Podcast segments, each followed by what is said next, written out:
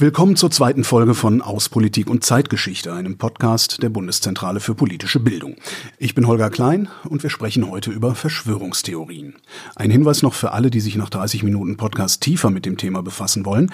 Die Ausgabe der Zeitschrift aus Politik und Zeitgeschichte zu Verschwörungstheorien finden Sie auf bpb.de slash abutz. Die Corona-Pandemie hat viele Menschen verunsichert. Und gleichzeitig hat sie auch manche überzeugt. Nämlich davon, dass es nicht mit rechten Dingen zugeht. Verschwörungstheorien sind seit Beginn der Pandemie so sichtbar wie lange nicht. Wir glauben, dass etwas Mächtiges dahinter steckt und dass es ein wirtschaftlicher Kampf ist, der um die Welt geht. Ein Kampf eigentlich, wo es nur um Macht und Geld geht, aber nicht um die Gesundheit der Menschen. Das sagte ein Demonstrant beim Protest gegen die Corona-Maßnahmen in einem Beitrag des SWR im Oktober 2020. Aber die Pandemie ist nur ein möglicher Aufhänger für Verschwörungstheorien. Denn diese gibt es schon seit Jahrhunderten. Warum sie uns heute anscheinend überall begegnen und was unsere Gesellschaft so anfällig für sie macht, darüber habe ich mit der Politikwissenschaftlerin Katharina Nokun gesprochen. Ja, wir wissen aus Untersuchungen, dass Verschwörungserzählungen sehr geschickt an psychologischen Bedürfnissen andocken. Und der Glaube an so einen großen Plan kann natürlich auch ja, irgendwo die Illusion von Kontrolle über eine Situation erzeugen. Und die Kommunikationswissenschaftlerin Katharina Kleinen von Königslöw erklärt uns, welche Rolle soziale Netzwerke dabei spielen. Was soziale Medien eben so attraktiv macht oder so gut geeignet, um Verschwörungstheorien zu verbreiten, ist, dass sie letztendlich ja dazu einladen, uns alle dazu einladen, mitzumachen.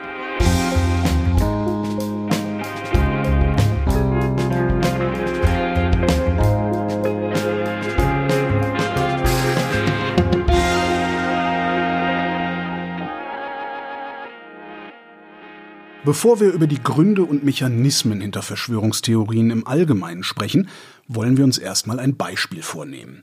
Den Verschwörungskult um QAnon. QAnon kommt aus den USA, aber in den letzten Jahren hat man das große Q auch auf Demonstrationen in Deutschland immer wieder sehen können. Worum es da genau geht, das hat sich der Journalist Christian Schiffer für uns angesehen. Adrenochrom geht auf Adrenochrom Bilder, wenn ihr das ertragen könnt. Und ich weiß seit mindestens 15 Jahren, was los ist. Xavier Naidu, deutscher Musiker, Komponist, Songwriter, Verschwörungsgläubiger. Ein Video aus dem April 2020 zeigt ihn weinend, denn der 50-Jährige glaubt an ein satanisches Komplott von Politikern, Wirtschaftsbossen und Popstars. Diese würden Kinder entführen, um aus deren Blut eine Verjüngungsdroge namens Adrenochrom zu gewinnen. Naidu glaubt an einen Verschwörungsmythos, der unter dem Namen QAnon bekannt ist. Er glaubt daran wie Millionen Menschen, vor allem in den USA, aber mittlerweile auch in vielen anderen Ländern auf der Welt. Dabei beginnt alles mit ein paar Posts in dem berüchtigten Internetforum 4chan. Operation Mockingbird.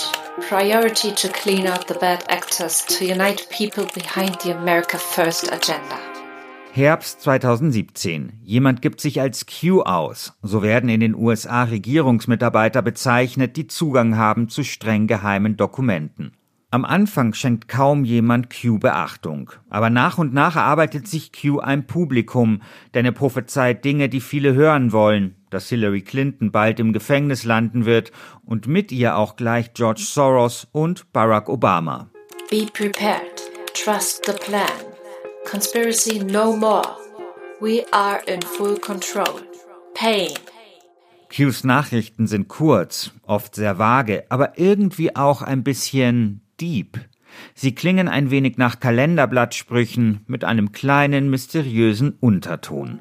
The doubters will soon be believers.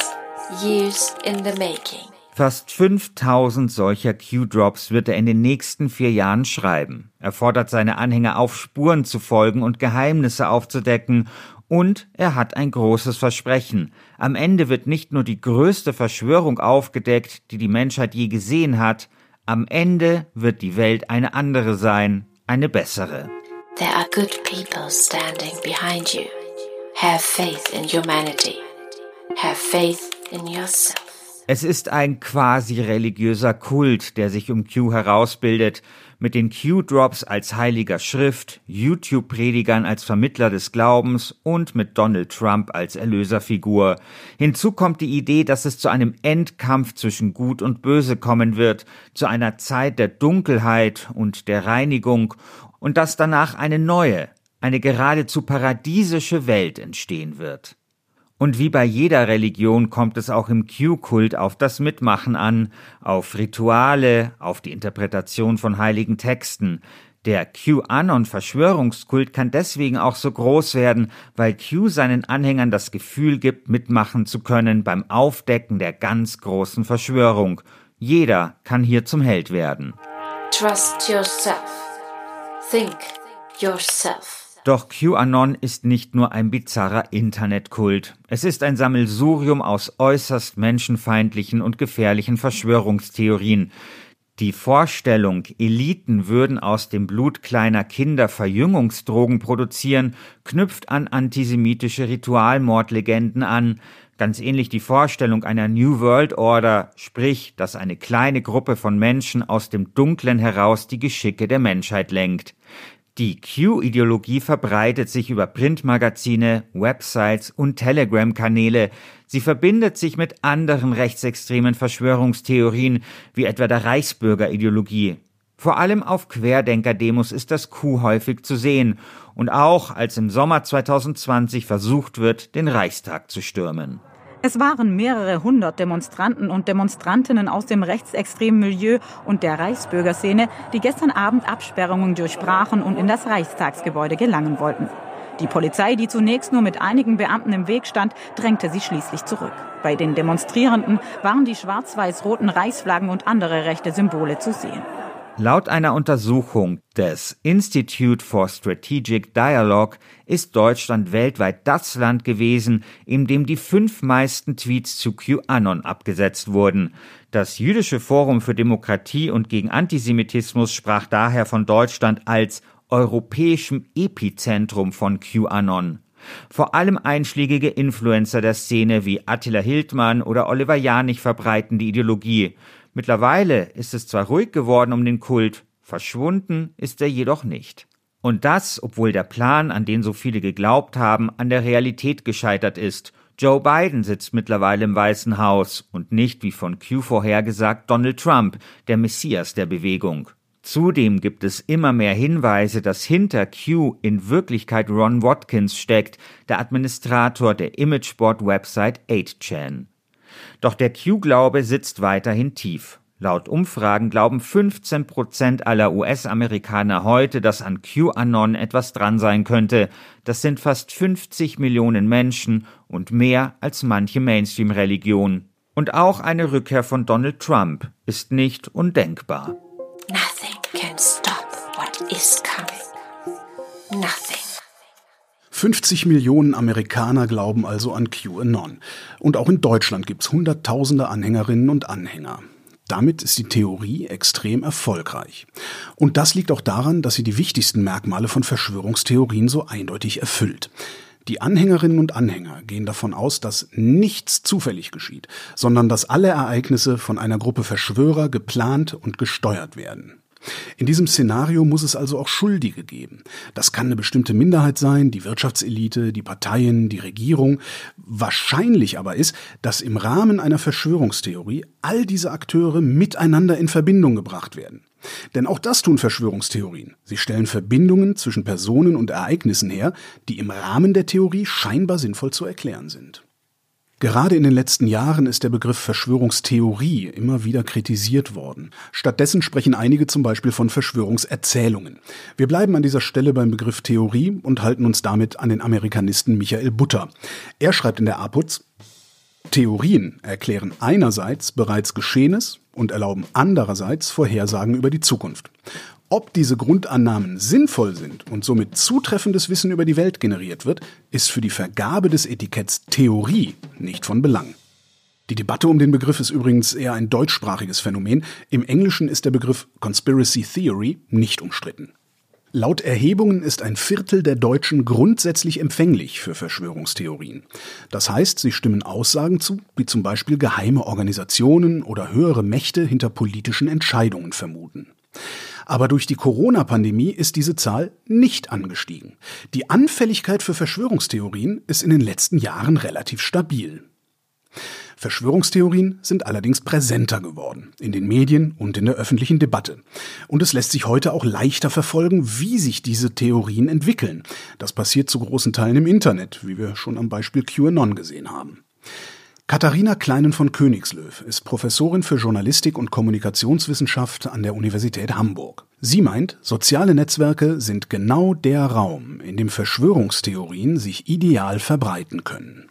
Schlicht und ergreifend deswegen, weil einerseits, je nachdem, um welches soziales Medium es sich jetzt handelt, es relativ viel Anonymität zulässt, sodass eben dort Leute sich auch letztendlich mit ihren Informationen interessant machen können, die behaupten können, sie haben irgendwie Zugriff auf geheime Regierungsunterlagen oder ähnliches. Sie haben den größeren Einblick und posten das hier anonym, weil sie nicht erkannt werden möchten. Und in diesen anonymeren sozialen Netzwerken, wie beispielsweise den Messageboards, wird das dann aufgegriffen und die Leute vernetzen sich untereinander, weisen sich gegenseitig auf solche Geheiminformationen, zu denen sie jetzt auch einen fast schon exklusiven Zugang haben, weisen sich gegenseitig darauf hin und gehen dann wiederum ihrerseits auf die Suche, wo noch mehr Informationen zu finden sind. Und das ist das andere, was soziale Medien ebenso attraktiv macht oder so gut geeignet, um Verschwörungstheorien zu verbreiten, ist, dass sie letztendlich ja dazu einladen, uns alle dazu einladen, mitzumachen. Die Informationen beschränken sich nicht auf ein Netzwerk, sondern diffundieren sozusagen zwischen verschiedenen Plattformen, die jeweils unterschiedliche Funktionen einnehmen. Katharina Klein von Königslöw vergleicht das Ganze mit einem Ökosystem, in dem jedes Netzwerk seine Nische hat. Also es ist so eine Wechselwirkung eben zwischen letztendlich sozialen Netzwerken mit einem kleineren Nutzerkreis und oft auch anonymisierten Nutzerkreis und diesen großen sozialen Netzwerken wie Twitter, Facebook, Instagram oder eben jetzt auch Messenger-Dienste wie WhatsApp, die von größeren Teilen der Bevölkerung genutzt werden und wo solche Informationen dann reingespült werden und dort dann plötzlich sehr, sehr viele Leute erreichen, die in dem Sinne sich noch nicht damit auseinandergesetzt haben und aus welchen Gründen auch immer neugierig darauf werden. Wir haben zum Beispiel eben das Phänomen, dass QAnon es gelungen ist, insbesondere in den USA noch viel größere Reichweiten zu erreichen, indem sie sich letztendlich in Müttergruppen auf Facebook eingenistet haben. Mit dieser Kernidee, dass es eben bei QAnon ein Teil der Erzählung ist ja, dass es eben so pädophilen Netzwerke gibt, die die Kinder rauben und ihnen dann auch im Zweifelsfalle noch das Blut aussaugen. Insofern konnte unter dem Stichwort Save the Children können natürlich insbesondere Mütter sehr gut angesprochen werden. Und die verbreiten dann diese Informationen untereinander und untereinander kennen sie sich ja und vertrauen einander und haben insofern auch das Gefühl, dass es da was schon was dran sein muss, wenn diese gute Freundin von mir so etwas postet. Dass Menschen in sozialen Netzwerken empfänglicher für verschwörungstheoretische Inhalte sind, hat auch mit der Art der Rezeption zu tun. Auf Facebook zum Beispiel sind Menschen ja eigentlich nicht unterwegs, um Nachrichten zu lesen, sondern um zu sehen, was ihre Freunde so machen. Der Hauptgrund, weswegen sie da sind, ist eher ein sozialer, privater. Dazu kommt noch, dass die Art und Weise, wie wir soziale Medien in der Regel rezipieren, das ist meistens über das Smartphone. Und diese Social Media Apps und das Smartphone sind alle so gebaut, damit sich das ganz automatisch, ganz einfach anfühlen soll. Und wir werden eher nicht in so einen reflektierten Nachdenkmodus hineingebracht, sondern emotionale, oberflächliche Reaktionen sind wahrscheinlicher, wenn wir uns auf dem Smartphone in Social Media bewegen. Das heißt, wir reagieren insbesondere auf emotionale, dramatisierende Posts in Social Media. Und das ist auch so der Modus, in dem wir das alles konsumieren. Also Facebook versucht die ganze Zeit, seine Algorithmen dahingehend zu optimieren, dass wir möglichst emotional angesprochen werden, weil wenn wir emotional angesprochen werden, dann bleiben wir länger dabei. Das heißt, das ganze soziale Netzwerk ist darauf eingerichtet, dass wir dort eher emotional reagieren. Und entsprechend sind wir auch ein bisschen empfänglicher oder gefährdeter, in emotionale Nachrichten in dem Moment ernst zu nehmen und vielleicht auch einfach nur unsere Gefühle ausdrücken zu wollen. Das hat auch zur Folge, dass in den meisten Fällen verschwörungstheoretischer Content eher unreflektiert und impulsiv geteilt wird, einfach weil er irgendwie spannend oder kurios ist. Auch so verbreiten sich Verschwörungstheorien. Hinzu kommt, in den sozialen Medien, wo wir uns sowieso die ganze Zeit selbst darstellen, können sich Verschwörungsgläubige eben als diejenigen darstellen, die verborgene Zusammenhänge durchblicken. Und es gibt noch einen anderen wichtigen Punkt. Manche Akteure profitieren ganz eindeutig von der Verbreitung von Verschwörungstheorien. Das können einerseits politische Akteure sein, wie beispielsweise Donald Trump, der eben auch sehr stark QAnon Verschwörungstheorien, Ideen mitgeteilt hat. Die erhoffen sich dann davon Aufmerksamkeit, die erhoffen sich davon noch mehr Zuspruch. Ähm, ne, sie wollen letztendlich anschließen an diese Ideen, die da rumschwirren. Sie, sie passen auch im Zweifelsfalle gerade bei eben populistischen Akteuren wie Donald Trump zur eigenen politischen Erzählung, ne, dass es eine Verschwörung gibt seitens der Demokratinnen, Demokraten in den USA beispielsweise gegen die Kinder. Das heißt, die politische Akteure, die diese, sozusagen diese Erzählungen für sich ausnutzen, das generell versuchen wollen, das Misstrauen beispielsweise gegenüber einer anderen Partei wie den Demokraten oder gegenüber der aktuellen Regierung, jetzt hier in Deutschland gegenüber Angela Merkel, zu schüren. Gleichzeitig gibt es aber eben auch eine ganze Reihe von Akteuren, die man die sogenannten Conspiracy Entrepreneurs nennt, die Verschwörungstheorien als Geldquelle letztendlich entdeckt haben. Denn es lässt sich mit der Verbreitung von Verschwörungstheorien unglaublich viel Geld machen. Das betrifft vor allen Dingen auch sehr stark die USA, aber letztendlich auch inzwischen in Deutschland indem man den Leuten schlicht und ergreifend krisensichere Währungen verkauft, Gold versucht zu verkaufen oder aber auch, dass man sie dazu motiviert, zu, darauf zu wetten, dass bestimmte Ereignisse, die in der Verschwörungstheorie angekündigt werden, eintreten und dann gegen sie wettet und auf die Art und Weise den Wettgewinn einsammeln kann. Manchmal geht es aber gar nicht in dem Sinne um so ausgefeilte Finanzbetrug, wenn man so will, sondern es geht eher um so kleine Dinge. Es werden T-Shirts verkauft, Tassen verkauft, Pullover verkauft, Bücher verkauft. Es gibt in, in dem Sinne eine richtige Marketingindustrie, die mit verschiedenen Verschwörungstheorien, insbesondere aktuell sehr stark mit QAnon, arbeitet und darüber schlicht und ergreifend Millionen Umsätze macht. Heißt also, Verschwörungstheorien nehmen ihren Anfang häufig in anonymen Netzwerken, werden dann auf breitenwirksameren Plattformen von Akteuren mit politischen oder finanziellen Absichten unter die Leute gebracht und schließlich, oft aus Angst, Frustration oder zur Selbstdarstellung, privat weiterverbreitet und treffen so bei vielen Menschen auf offene Ohren.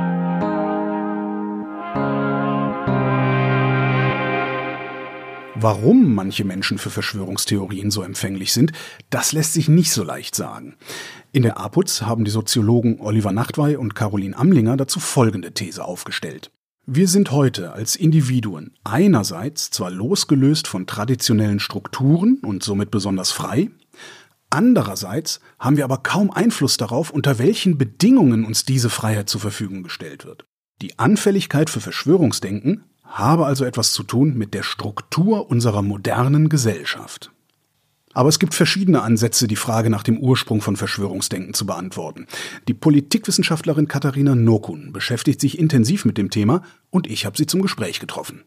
Hallo, Frau Nokun. Hallo. Caroline Amlinger und Oliver Nachtwey beschreiben in der APUZ ein hochindividualisiertes Subjekt der Spätmoderne, das seiner Umwelt ohnmächtig gegenübersteht und deshalb anfällig für Verschwörungserzählungen wird. Anders gesagt, die Welt ist unübersichtlich und diejenigen, die die Unübersichtlichkeit nicht aushalten, suchen sich, ja, was suchen diese Menschen eigentlich? Ja, wir wissen aus Untersuchungen, dass ähm, Verschwörungserzählungen sehr geschickt an psychologischen Bedürfnissen andocken, die wir alle haben, mehr oder weniger ausgeprägt. Und der Glaube an so einen großen Plan kann natürlich auch ja, irgendwo die Illusion von Kontrolle über eine Situation erzeugen. Das heißt, wenn ich mich hilflos ausgeliefert fühle, wenn ich einen Kontrollverlust erlebe, dann kann es irgendwie tröstlich sein zu glauben, es gibt einen Plan, es gibt eine klare Struktur, an der ich mich orientieren kann und auch irgendwo Schuldige, die ich benennen kann für das, was mir vielleicht momentan auch widerfährt. Und einige Menschen haben auch ein instrumentelles Verhältnis zum Verschwörungsglauben. Das heißt, über solche Geschichten findet ja auch eine Selbstaufwertung statt. Man hebt sich positiv ab von der Umwelt, man ist sozusagen erleuchtet, man hat den Durchblick, alle anderen lassen sich manipulieren. Und das befriedigt das Bedürfnis nach Einzigartigkeit, was bei uns allen irgendwo da ist, natürlich unterschiedlich ausgeprägt und auch unterschiedlich befriedigt in dem Lebenskonstrukt, in dem wir uns gerade befinden. Und wer hat nicht das Bedürfnis, sich besonders zu fühlen, muss man dazu sagen. Und von daher sind Verschwörungserzählungen gerade anziehend für Menschen, die ein besonders starkes Bedürfnis da haben und das irgendwo auch nicht gut befriedigt bekommen. Und hinzu kommt natürlich ein sozialer Aspekt. Ähm, das heißt, innerhalb von verschwörungsideologischen Gruppierungen können natürlich auch soziale Bindungen bis hin zu Freundschaften entstehen. Man macht vielleicht auch Selbstwirksamkeitserfahrungen. Das heißt, man organisiert Dinge, andere Leute hören einem zu, man bekommt Anerkennung, man ist Teil einer Gruppe, die man auch ja irgendwo aufwertet als besonders, vielleicht auch besonders intelligent besonders moralisch überlegen auch. Und das kann Menschen auch nachhaltig in solchen Gruppen halten. Jetzt habe ich ja dieselben psychologischen Bedürfnisse und stehe in derselben Welt. Warum hat's mich nicht auch erwischt? Naja, Menschen haben schon eine unterschiedliche Veranlagung. Das heißt, es gibt Studien, die gehen auch davon aus, dass frühkindliche Bindungserfahrungen da eine Rolle spielen können. Hinzu kommt, dass Menschen auch eine unterschiedliche Art und Weise haben, auf die Welt zu schauen. Das heißt, es gibt den sogenannten holistischen Denkstil, der eher, ja, so sag ich mal, auch ganzheitlich ausgelegt ist und den analytischen Denkstil, wo man sagen kann, da ist jemand eher bereit, seine Annahmen zu verwerfen, wenn beispielsweise ein wissenschaftlicher Gegenbeweis kommt. Und beim Holistiker Musiker dauert es so ein bisschen länger, um das mal jetzt ganz heruntergebrochen, vereinfacht zu sagen.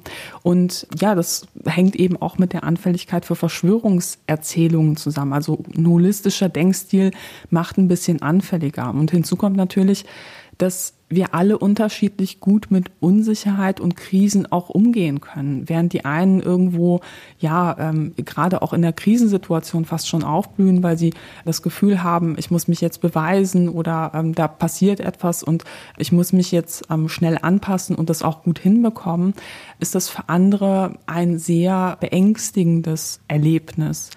Und wir erleben es auch immer wieder, wenn man mit Aussteigern aus der verschwörungsideologischen Szene spricht, dass viele davon berichten, dass sie eben auch eine Krise in ihrem Leben durchgemacht haben, zu dem Zeitpunkt, wo sie eben Anschluss an solche Gruppen gefunden haben. Also was man häufig hört, ist ähm, Geschichten von Verschuldung, Trennung, ähm, auch gesundheitliche Probleme. Das heißt ja Situationen, wo man irgendwo aus dem normalen Leben geworfen worden ist und vielleicht auch empfänglich dafür war für emotional einfache Antworten. Also ein holistischer Denkstil und eine Krisenerfahrung. Ist es das, was diese Leute gemeinsam haben dann?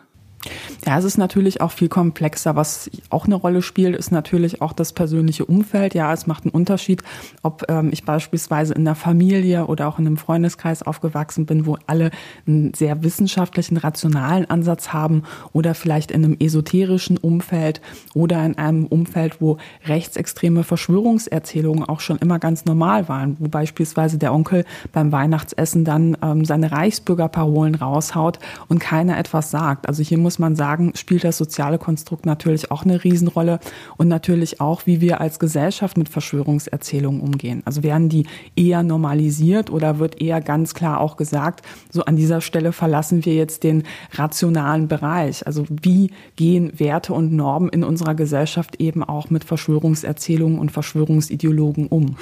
In ihrem Essay schreiben Amlinger und Nachtwey, die Verschwörungsgläubigen würden traditionelle Rahmen oder Institutionen suchen.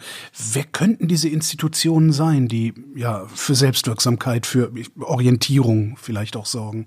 Das Problem ist, dass es ähm, schwierig im Einzelfall zu sagen ist, was zuerst kam. Kam der Verschwörungsglaube zuerst und infolgedessen bröckelt das Vertrauen an Institutionen oder bröckelt zuerst das Vertrauen an Institutionen und dann kommen Leute zum Verschwörungsglauben. Deshalb quasi. Und ich denke, es gibt beide Wege, beziehungsweise beide Phänomene beobachtet man eben auch in der Szene. Mhm. Und das Problem ist, dass Verschwörungserzählungen natürlich versuchen, eine einzige Vertrauensinstanz Instanz sozusagen im Weltbild zu installieren. Das ist meistens der Verschwörungsideologe selbst. Und wenn es so weit gekommen ist, ist es meiner Erfahrung nach extrem schwierig, da etwas entgegenzusetzen. Vor allem ist es schwierig, da etwas entgegenzusetzen aus Perspektive einer Institution oder eines Akteurs, der eben im Narrativ als feindlich, als Teil der Verschwörung betrachtet mhm. wird. Ja, also ein Beispiel, öffentlich-rechtliche Medien versuchen aufzuklären. Wenn eine Verschwörungserzählung beinhaltet, öffentlich-rechtliche Medien sind Teil der Verschwörung, dann ist es schwierig, Leute zu erreichen. Und an der Stelle greift es eben häufig, dass man wirklich versuchen muss, im Einzelfall, und das ist ein unglaublich mühsamer Prozess, zu schauen, naja, wo gibt es noch Lücken im geschlossenen Weltbild? Beispielsweise misstraut jemand allen Medien grundsätzlich oder vertraut er noch seiner Lokalzeitung oder misstraut er allen Expertinnen und Experten grundsätzlich oder gibt es vielleicht vielleicht noch ein, zwei Autoren, denen er vertraut. Und über solche, sage ich mal, auch ähm, Risse in der Mauer des geschlossenen Weltbilds kann man dann versuchen, sich voranzutasten und eben schauen, ob man eben Vertrauen in Demokratie, auch Medien, freie Presse und Wissenschaft irgendwo wieder reparieren kann. Das Problem ist, dass man es da dann eben auch mit psychologischen Abwehrmechanismen zu tun hat, die teilweise massiv sind. Ja, weil Menschen sich ab einem Zeitpunkt auch eingestehen müssen, dass sie auch ganz schön viel angerichtet haben mit dem, was sie da vertreten und verbreitet haben. Und das ist natürlich ein sehr schmerzhafter Prozess auch fürs Individuum, sich das eingestehen zu müssen und an dem Punkt stabilisieren Verschwörungserzählungen auch die eigene Psyche meistens bei den Betroffenen. Und wenn man das verliert, dann stehen Menschen oftmals erstmal ja sehr, sehr alleine da, ja auch sozial isoliert irgendwo und auch mit dem Eingeständnis, dass sie ja einen kolossalen Fehler gemacht haben. Mit anderen Worten, wir wissen gar nicht so genau, woher der Verschwörungsglaube kommt, jedenfalls nicht, woher der in der Breitenwirkung kommt es ist immer schwierig zu sagen, es gibt diesen einen Auslöser. Es gibt beispielsweise die These, dass man sagt, naja, unsere Gesellschaft wird immer individueller und die Menschen suchen irgendwo auch nach Orientierung und Halt. Und wenn man diese Erklärungsmuster aber nimmt, dann müsste man davon ausgehen, es gibt einen linearen Anstieg. Ja, und jetzt wissen wir aber, dass es Zeiten auch in der Geschichte Deutschlands gab, wo die Mehrheit der Bevölkerung an eine jüdische Weltverschwörung geglaubt hat. Ähm, anderes Beispiel, es gibt auch Thesen, dass das mit Religion zusammenhängt, dass das eine Art Ersatzreligion Religion wäre. Ähm, jetzt muss man aber sagen, es gibt Länder in Europa, die ähm, viel religiöser sind, wie beispielsweise Polen, wo Verschwörungsglaube massiv verbreitet ist und eben auch von der regierenden Partei verbreitet wird. Und das ist eben das Schwierige an diesem Thema, dass da ganz viele unterschiedliche Faktoren kommen und vor allem auch die Geschichten der einzelnen Betroffenen in die Szene ganz unterschiedlich sind.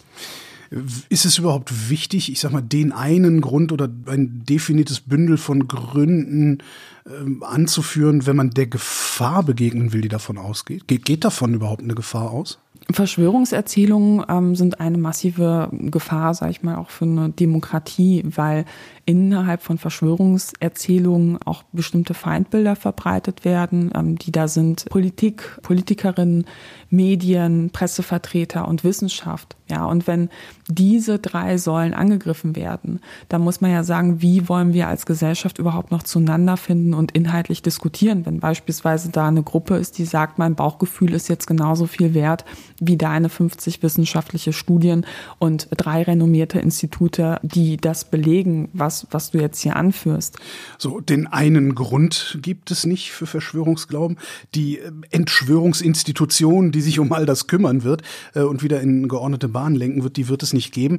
Das heißt, wir müssen uns selber kümmern. Was ich wichtig finde, ist in diesem Zusammenhang ganz klar Zivilcourage. Also nicht zu schweigen, wenn Verschwörungserzählungen im eigenen Umfeld verbreitet werden, weil man sich klar machen muss, dass man gerade bei Menschen, die schon tiefer abgerutscht sind, als jemand, der mit der Person vielleicht befreundet ist oder verwandt ist, oftmals vielleicht noch, ja, vielleicht der letzte Anker ist, der, der überhaupt noch durchdringen mhm. kann, ähm, während alle anderen sozusagen schon zum Teil der Verschwörung gemacht wurden durch dieses Weltbild.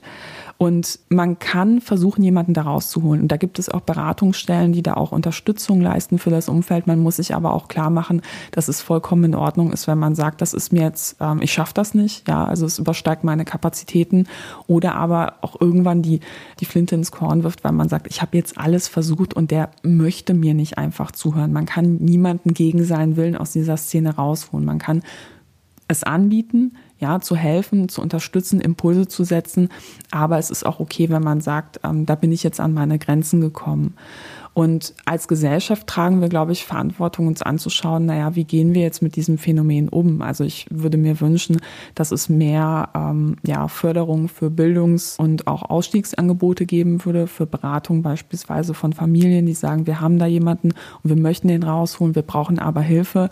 Es braucht aber auch eine konsequente Strafverfolgung bei ähm, Hass und Hetze aus dem verschwörungsideologischen Milieu. Man muss immer ganz klar sagen, das sind ja nicht nur verführte Opfer, sondern diese Menschen werden eben oft zu Tätern. Und das vermisse ich bei der Diskussion oftmals, dass nur geschaut wird aufs verschwörungsideologische Milieu und wir auch sozusagen so eine so ein besorgte Bürgerframing irgendwo auch von Pegida übernommen haben und man sich aber klar machen muss, da passiert ganz krasse Einschüchterung auch gegenüber ähm, Wissenschaftlerinnen, die bedroht werden, gegenüber Politikerinnen, gegenüber Journalistinnen und da würde ich mir ganz klar wünschen von Seiten der Politik, dass man hier auch eine rote Linie irgendwo zieht und sich auch ganz klar abgrenzt, dass man auch sagt, wir sind bereit, in einer Demokratie über alles Mögliche zu sprechen, aber wenn jemand sich an die Basic-Spielregeln des Anstandes nicht hält, ja, weil er sich beispielsweise von Rechtsextremisten nicht distanziert, dann muss ein Gespräch auch an der Stelle einfach mal vorbei sein. Katharina Nokun, vielen Dank. Danke, gerne.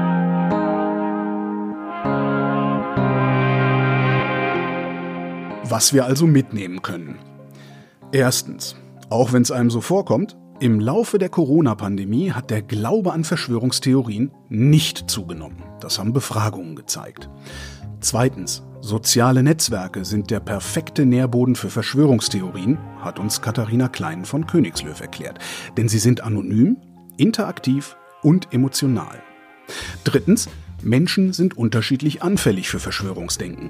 Das hängt unter anderem davon ab, wie stark unsere Bedürfnisse nach sozialer Anerkennung erfüllt werden, sagt Katharina Nokun.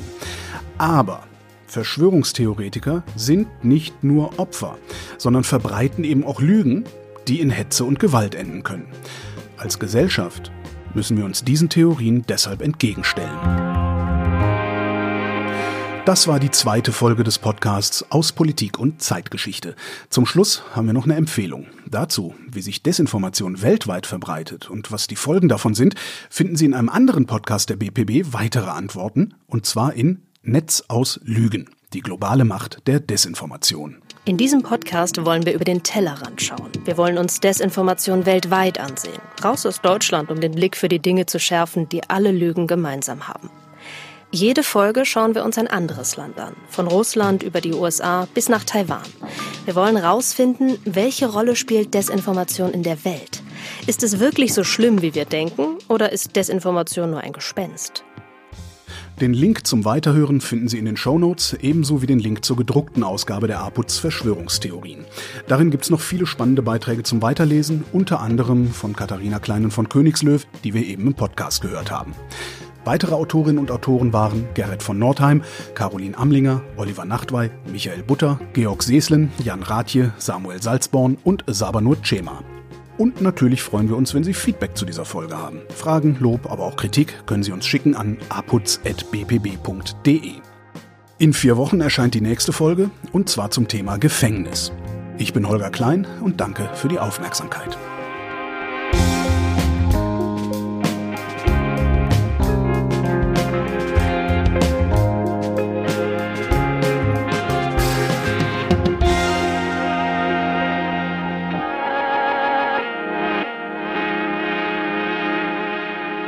Der Podcast aus Politik und Zeitgeschichte wird von der APUZ-Redaktion in Zusammenarbeit mit Haus 1 produziert. Redaktion für diese Folge Gina Enslin, Julia Günther und Robin Siebert. Schnitt Oliver Kraus, Musik Joscha Grunewald, Produktion Haus 1. Am Mikrofon war Holger Klein. Die Folgen stehen unter der Creative Commons Lizenz und dürfen unter Nennung der Herausgeberin zu nicht kommerziellen Zwecken weiterverbreitet werden.